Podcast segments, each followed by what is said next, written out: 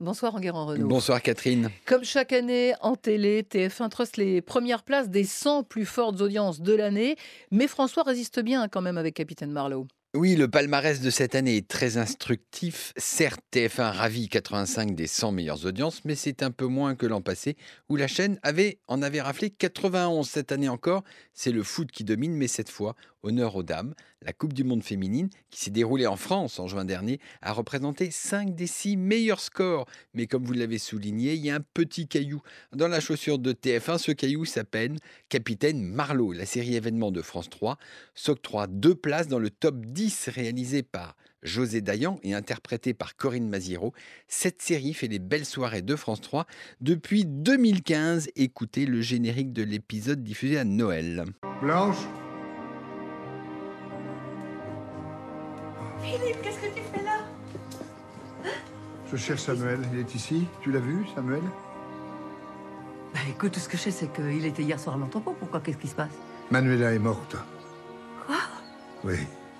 Je l'ai retrouvée dans le bureau. Elle a été tuée. On a reconnu la voix de Gérard Depardieu car tous les grands veulent jouer avec Capitaine Marlowe lors de cet épisode, eh bien, c'était notre Gérard Depardieu national qui donnait la réplique à Corinne Maziro. Et l'autre leçon, Enguerrand, c'est que la fiction française se porte à merveille. Eh bien, les séries françaises écrasent la concurrence sur le petit écran. En 2019, elles réalisent 55 des 100 meilleures audiences. On l'a vu hein, avec Capitaine Marlowe, mais aussi Le Bazar de la Charité ou Les Bracelets Rouges. Les séries étrangères sont reléguées loin derrière avec seulement 5 des meilleurs primes, dont 3 pour Manifeste diffusé sur TF1.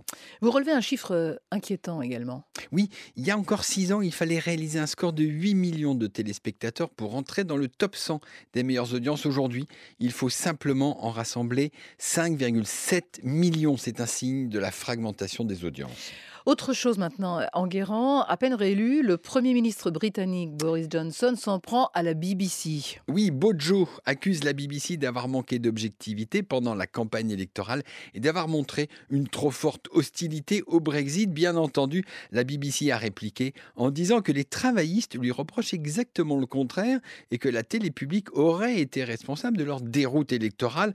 Si on est attaqué des deux côtés, c'est qu'on a été assez neutre. Et il menace de réduire le financement du Mais oui, c'est un euh, réflexe malheureusement répandu. Son angle d'attaque est de réduire la redevance de la BBC, qui est actuellement fixée à 178 euros, ce qui assure une enveloppe budgétaire de plus de 4 milliards et demi d'euros à la BBC. Mais Bojo a une autre proposition encore plus pernicieuse. Il veut dépénaliser le non-paiement de la redevance. Aujourd'hui, ne pas la payer est considéré comme un crime et expose le contrevenant à une amende de 1000 livres sterling demain. Si ce n'est plus qu'un simple délit, eh bien l'amende sera beaucoup moins forte. C'est une sorte d'encouragement à ne plus payer. Heureusement, les Britanniques restent encore très attachés à leur service public. C'est la fin de l'année, euh, période cruciale pour les ventes de livres en France. Est-ce qu'elles ont été affectées par les grèves? Malheureusement, oui. La période de Noël représente environ un quart des ventes annuelles de livres en librairie cette année. À cause des grèves, les ventes de Noël ont baissé d'un peu moins de 6%. Et c'est la deuxième année de galère. Bah oui, rappelez-vous, l'an dernier, les librairies avaient souffert des gilets jaunes. Cette année, c'est la grève. Mais quand on regarde dans le détail, la situation est radicalement différente. En 2018, les librairies des centres commerciaux en périphérie des villes avaient été victimes du blocage des ronds-points, quand celles en centre-ville avaient bien tiré leur épingle du jeu. Cette année, c'est le contraire. Les librairies à Paris, où les métros ne marchaient pas, ont vu leur vente plonger, quand celles en province ont à peine ressenti les effets de la grève. Les personnalités de la semaine en Guérant, c'est Huguette et Raymond, les héros de scène de ménage sur M6. Et oui, ce vieux couple qui se déchire constamment rassemble pourtant les personnalités préférées des téléspectateurs français à la ville. Huguette et Raymond sont interprétés par Marion Gamme et Gérard Hernandez. Écoutez-les. Dis-moi Raymond, Oui. t'es sûr de toi pour le divorce? Ah oui.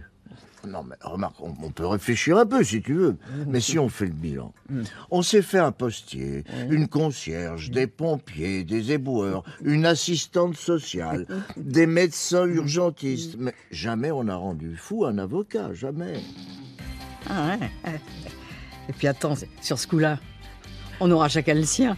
Franchement, on a envie de passer le réveillon avec eux. J'en profite pour souhaiter une bonne année à tous. Merci beaucoup Enguerrand Renaud. On vous retrouve demain matin dans les colonnes du Figaro. Très bonne semaine, à dimanche. Et j'en profite également pour vous souhaiter de meilleurs vœux pour 2020. Merci.